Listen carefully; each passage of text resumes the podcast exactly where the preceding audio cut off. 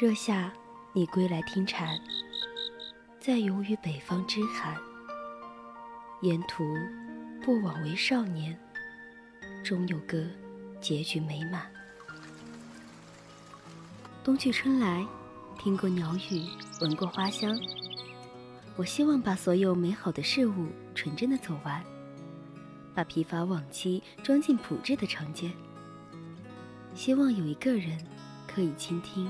我的故事，侧耳倾听，侧耳倾听，为一壶风尘的酒，与你饮往事迢迢。孤帆隐于天际，落日隐于长河，喧哗隐于内心，喧哗隐于内心。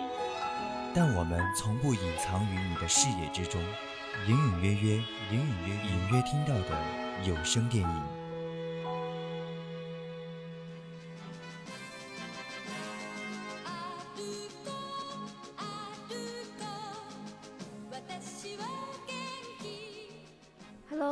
听众朋友们，晚上好！这里是 FM 一零零 VOC 广播电台，在每周日晚上十二二十一点到二十二点直播的专栏节目《侧耳倾听》，我是柚子。嗯，大家好，我是竹白。哦，又来了啊！欢迎大家在周天晚上的呃直播时间段里面收听我们的音乐约。上周呢，也是和大家聊了我们天天上热搜的海王啊。柚子呢，也是因为一些小事情啊，没有来到我们的节目中，我们一起。打他屁股吧！哎，我跟你讲啊，要是我上周来了节目的话，我能讲一个多小时，那咱们的侧耳倾听真的是没有办法再进行了。对，想到这里你也是，为了特意去看了海王是吧？这个还很遗憾，所以说，嗯，我和听众朋友们都要打你的。那我为了让自己从海王的梦里面醒来呢，这次给大家专门准备了一部又温暖又清新的电影。哎，这就是还有情怀的电影哦。一晃眼啊，就 到了我们的年底了。嗯，一年到头啊，四个季度的新番动画也是一一展播到的末尾阶段了。不知道大家有没有听过一些，比如像产品服务体验领域一些丰若圣经的高峰周末呢？哎，其实拿捏好这两点，就能给绝大多数的用户留下好的印象。哎。就换到我们的二零一八年这一年份啊，在我看来无疑是很让人难忘的。就除了每个季度异彩纷呈之外呢，还点缀了很多荧幕电影的佳作，像什么《风雨咒》、《零的执行人》，还有《毒液》。毒液也是我们跟大家讲过的一部电影。对，另外还有在十二月十四号的时候呢，一部能够为所有动漫 fans 们疯狂的 日本动画。这本这部电影呢，就是迟到了三十年的宫崎骏的动画，终于终于能够为我们在家门口的电影院观影一番了。哎，想到这里呢，大家也应该知道了吧？我们今天要讲的呢，就是龙猫啦。哎，如果有听众朋友们想要和我们一起来讨论这部有点可爱的电影的话，可以加入我们的 QQ 听友私群二七五幺三幺二九八，对，微信呢搜索我们的青春调频。嗯，你来说。哎，我不是你想说，我给你这个机会让你说，你又不说。好嘞，还可以在我们的微博里面艾特 VOC 广播电台，当然还可以艾特 VOC 主白。大家还可以在为什么不艾特我，只艾特你？哎，还可以艾特那个呃一直想说的大柚子。哈哈，那大家也可以在我们的荔枝 FM、蜻蜓 FM 还有网易云音乐上搜索我们的 VOC 广播电台，就可以听到我们的节目啦。哎，大家一起来和我们畅聊电影啊！当然了，大家有什么好的电影推荐，也可以告诉我们的。嗯。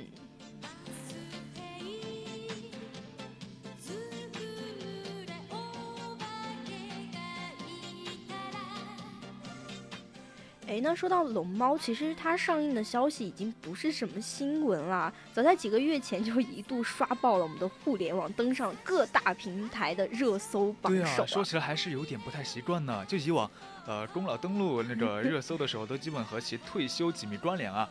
呃，但是呢，伴随着一些评论，都大抵都是一个时代谢幕的忧伤哎。哎，不过在前几年的时候呢，由电视台拍摄的一部《部落童话》宫崎骏播放之后，在我们得知了宫老在七十七岁依旧挺着随时可能离去的风险，高强度的操作啊，目的就是为了创造一部全新风格的长篇动画之后呢，我就很少看到功劳退休的报道了。对，有的呢，也只是对于即将到来的这部新作的期待了。对，其实嗯，让人比较遗憾的是，这部原定于一九年上映的《想活出怎样的人生》这部动画，却因为种种的制作问题又被延后了三到四年啊。对呀，真的是叫我们这些动漫 fans 们。哎呀，饥渴难耐呀！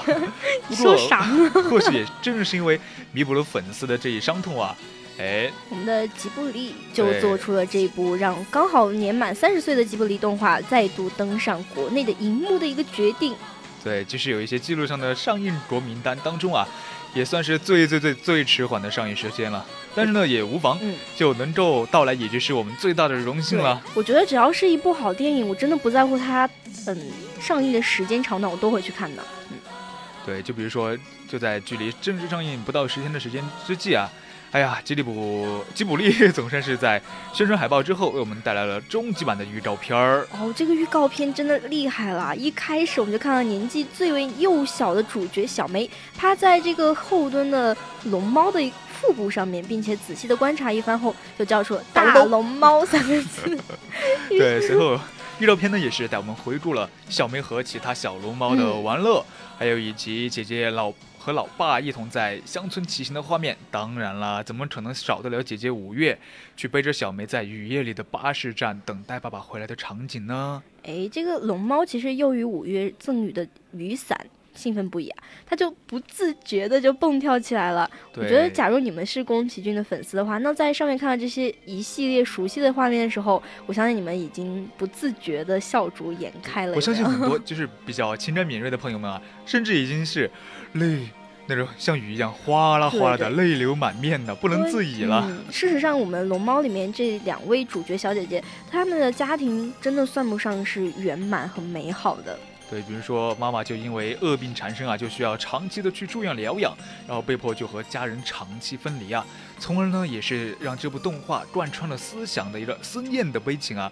不过在宫崎骏大师的创作之下，哎，这种悲情又是一种生命力的体现。对，在悲情中我觉得好高深啊，那种。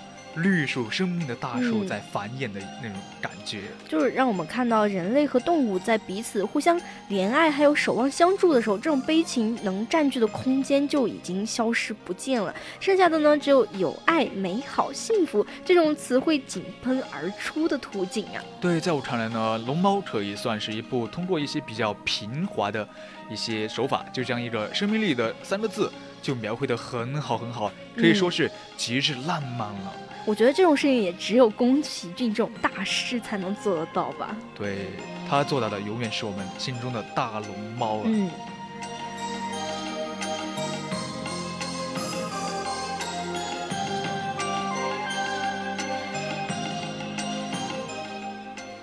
哎，你知道吗？其实龙猫差一点点就不叫龙猫嘞。啊？为什么？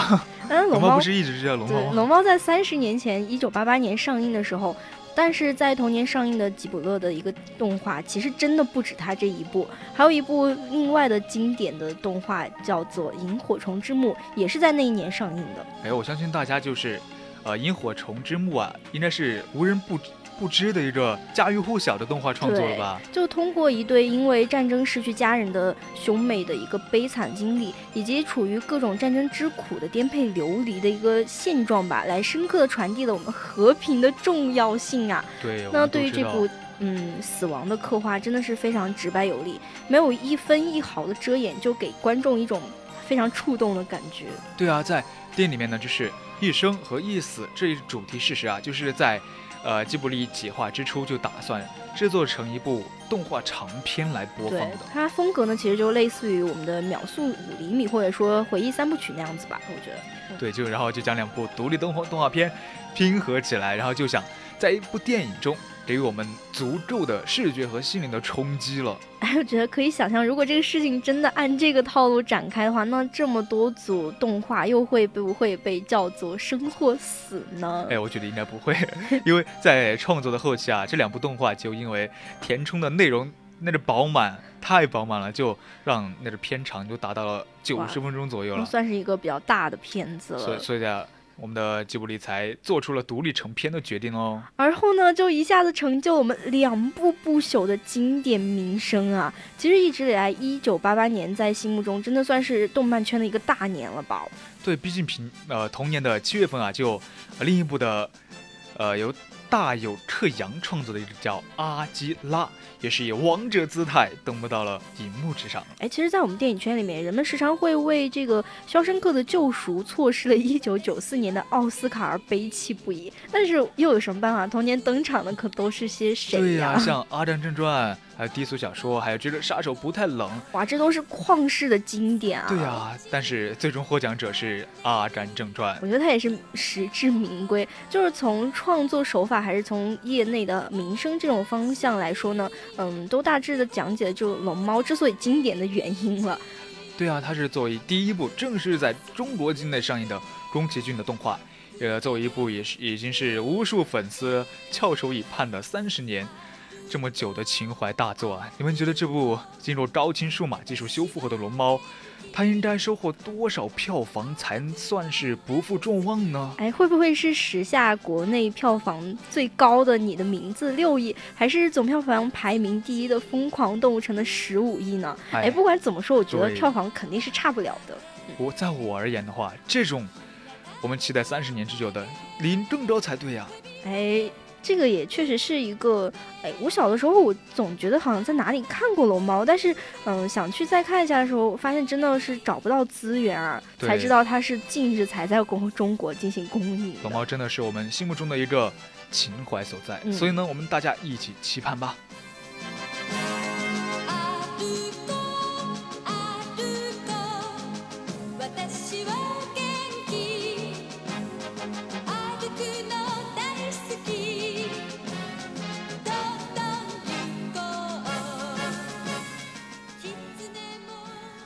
呢是由宫崎骏执导，由一九八八年四月十六日在日本上映，二零一八年十二月十四日在我们中国公映的一部影片。对，这部影片呢讲述的是草壁达郎的妻子叫草壁静子生病住院之后啊，他带着。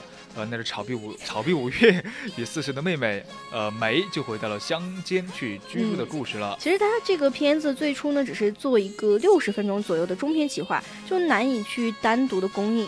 但是为了配合我们的龙猫，吉卜力就决定同时推出两部，呃，一个是萤火虫之墓，但是最终做出来的却是两部时长都是九十分钟啊，看来是真的是难以取舍。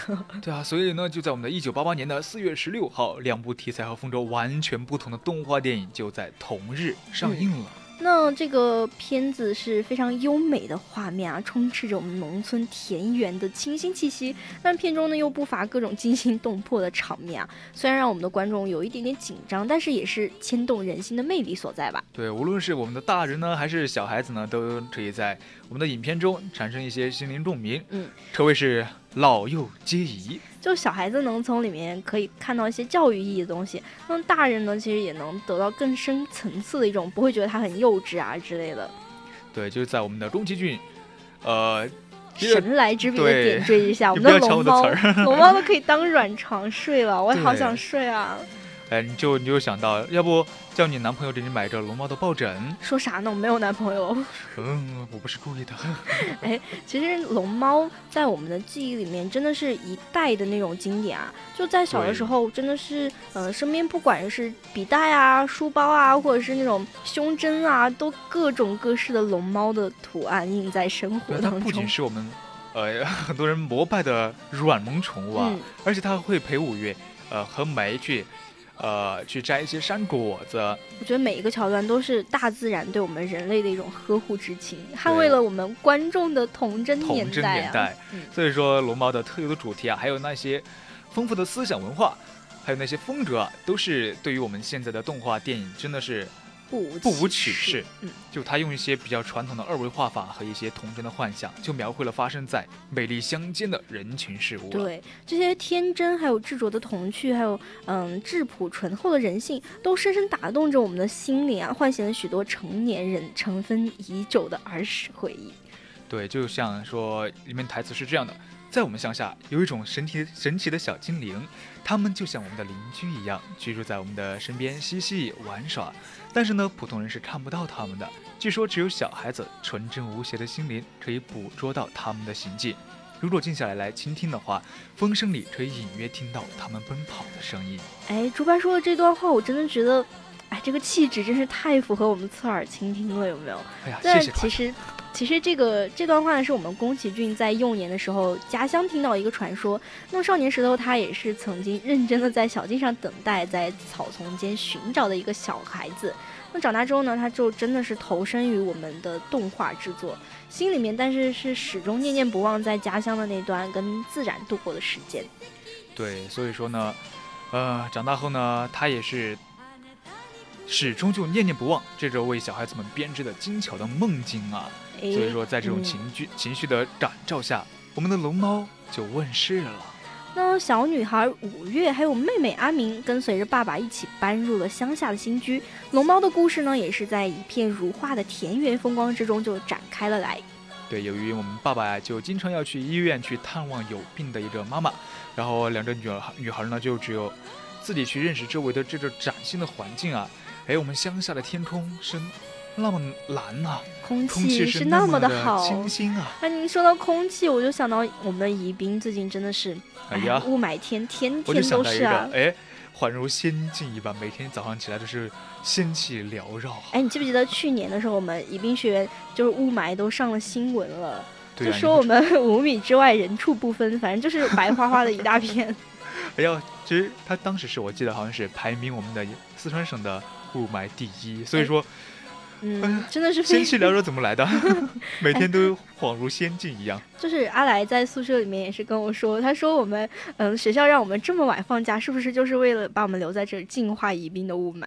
你很有道理。哎。那其实这个妈妈病情的变化呢，她就不能回家了。但是，嗯，那对于小女孩来说，妈妈不能陪在身边，其实也是一个蛮遗憾的事情。所以说，这部电影真的不只是温情，也充斥着一些现实的问题在里面嘛。是的，就妹妹最后呢，也是走失在了树林里。五月呢，唯一能做的就是去找那个老橡树，去拜托龙猫。坐在猫爸上，我突然觉得这个好 霸气啊！不知道是为什么。对，在上面狂奔，奔过田野，奔过山岗。在这一刻呢，孩子们是感受到了树的呼吸，也听到了风的歌声，就像是和龙猫的初次相遇，就像一个种子啊破土成了参天大树。这一切的一切，也许只是小孩子的心底纯真的一个梦，但是我觉得这个梦啊，真的是倒映出了一种美好的心声。对，我们都知道宫崎骏特别热爱描写自然。也热衷于去为孩子们编织一些梦想，所以呢，整部《龙猫》就带着一些比较一贯的魔幻主义的一个。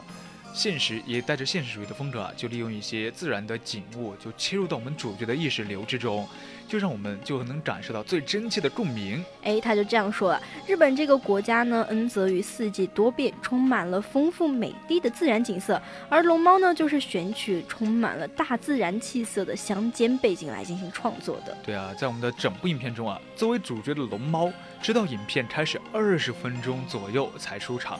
而且出场的次数加起来也只有四次啊，真的可以算是宫崎骏作品里面主角露面最少的一部了。哎，其实我们知道这个角色的塑造对于一个影片来说真的是非常重要的，就。嗯，主角在电影里面出场次数这么少，真的是清流啊！因为一部电影要开展故事线的话，真的是要从主角开始延展到他的关系啊，他身边发生的故事啊，或者说他的经历啊，这样故事线才能发展下去。对，可能很多人都是，哎，看到主角才能引入他的剧情，看到主角你才能想到，哎，我在看这部电影。对。但是呢，呃，其实我们在我们的龙猫之中啊，就每次出场都能给一人给我们一个不一样的感觉的。对，所以，我们观众不仅不会对主角出场太少而感到不满，反而会觉得会比较期待他出来的那种场景是什么样的一个新的变化。我觉得，就每一次龙猫出场的时候，都是有嗯不同的感觉带给我们。对啊，每一次就期待龙猫。哎，它快出现，快出现，给我们带来剧情的新变化。对，哎，第一次出场的时候啊，龙猫就可能是一只典型的懒猫吧。我我又想到，就是今天早上看到一个，嗯，微博吧，就是一只灰色的猫躺在那个，因为现在天气冷了嘛，就躺在那个暖炉上面。结果起来的时候，后面的那个背上的毛已经被烧焦了，就是为为了暖和都在所不惜。这是懒猫的很形象的一个描述啊。然后我们电影的第二次呢，它是顶着荷叶偶尔伞的时候，哎，就像一个可爱的小孩子一样了。对，其实嗯，龙猫在我们心里面真的是可爱的一个象征吧。我当时就是在初中的时候吧，就喜欢收集各种龙猫的东西，比如说龙猫的胸针啊。其实胸针那种东西，真的说实话对我来说没有什么用了，但是就真的很喜欢收藏，就收了一铁盒的龙猫胸针。哦，龙猫可能对女生来说真的是特别特别。喜欢了，因为它特别萌，是吧？那个大肚子挺着都没有感觉，因为难看难看就感觉到哎，好乖呀，好可爱。对，就是前两天我室友的朋友送了他一个龙猫的那种暖手袋，你都不知道我羡慕成什么样子。哎呀，没想到我们柚子也是特别喜欢这种呃比较萌的东西的。哎，谁不喜欢这种可爱的东西呢？我以为你只是一只汉子，就喜欢吃柚子。你你难道不喜欢这种可爱的东西吗？其实我也是比较喜欢的，但是呢，哎，你说到说这，我想到一个，嗯，我们其实这种成年人啊，都是比较喜欢这种弱小又可爱的东西，你知道是为什么吗？为啥呀？哎，是心理学里面说到弱肉强食？不对啦，是因为我们要看到我们的后代，他们就是那种很可爱、很小，我们要萌生对他们的喜爱，才能去保护他们，繁衍我们的后代啊。哦，提到后代，你是想生孩子吗？我连男朋友都没有说什么生孩子。没想到，哎，我们柚子以后生的孩子会不会像那种，哎，胖嘟嘟，呃，大？说啥呢？大圆脸？我没有大圆脸，真是。没有没有，就是。哎，你不觉得这种圆脸的东西其实很可爱的？对呀，我也一直觉得你很可爱。比如说我们的龙猫，真的是它就是圆滚滚、胖乎乎的。我觉得圆滚滚、胖乎乎真的没有什么可以 diss 的地方啊。对啊，所以说为什么别人都说，哎，我们柚子是我们全电台最可爱的人呢？你哎，是这个原因的哈。我为什么在你的言语之中听出了一些？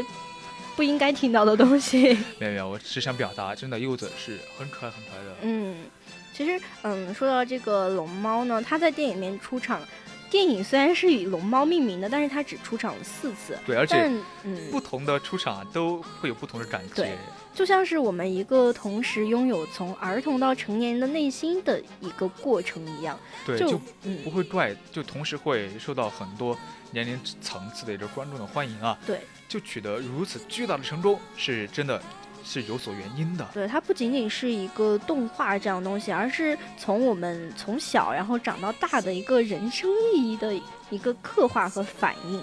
哎，不知道这次龙猫的新电影，它的出来之后会有多少人会去看呢？我觉得应该会很多的吧。哎，我想，哎，有没有听友？扣个一的和我一起去组个团啊！什么扣个一？我觉得你突然好 low 啊！你是有女朋友的人，不能和其他小朋友一起看，就其他小朋友来找我就好了。好嘞，好嘞，那我们就很期待，我们一起去期待一下我们新的。这个龙猫电影它到底是什么样子？它的画风会做到多么的精致呢？影片的风格呢，其实真的是清新恬淡，和我们上周的海王形成了鲜明的对比，而且充斥着一种浓浓的亲情，如沐春风一样。哎呀，竹白这个语气好奇怪啊！很建议大家去电影院去看的，嗯，就体会一下我们儿时的那种情怀在里面。对，那我们今天的隐隐约约到这里就要结束了，下周日再侧耳倾听，我们不见不散。我是柚子。我是朱白，拜拜。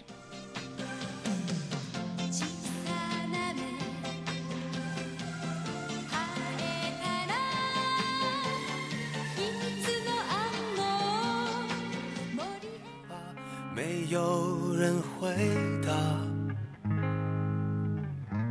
我从来不挣扎，因为我知道这世界太大。太多时间浪费，太多事要面对，太多已无所谓，太多难辨真伪，太多纷扰是非，在你身边是谁？最渺小的我，有大大的梦。向前走，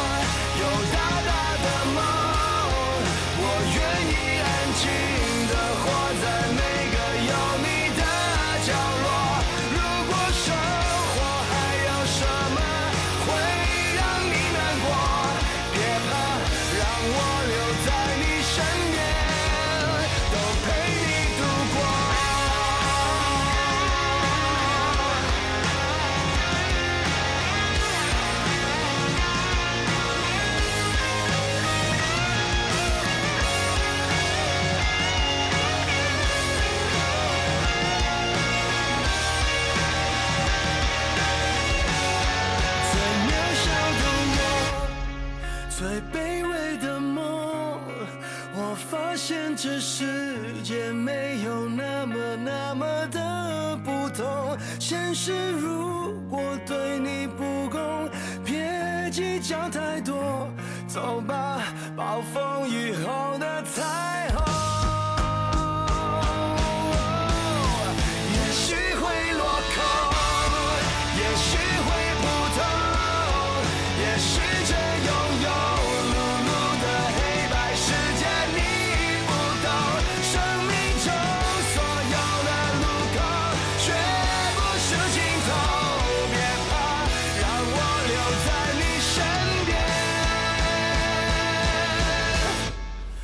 No pay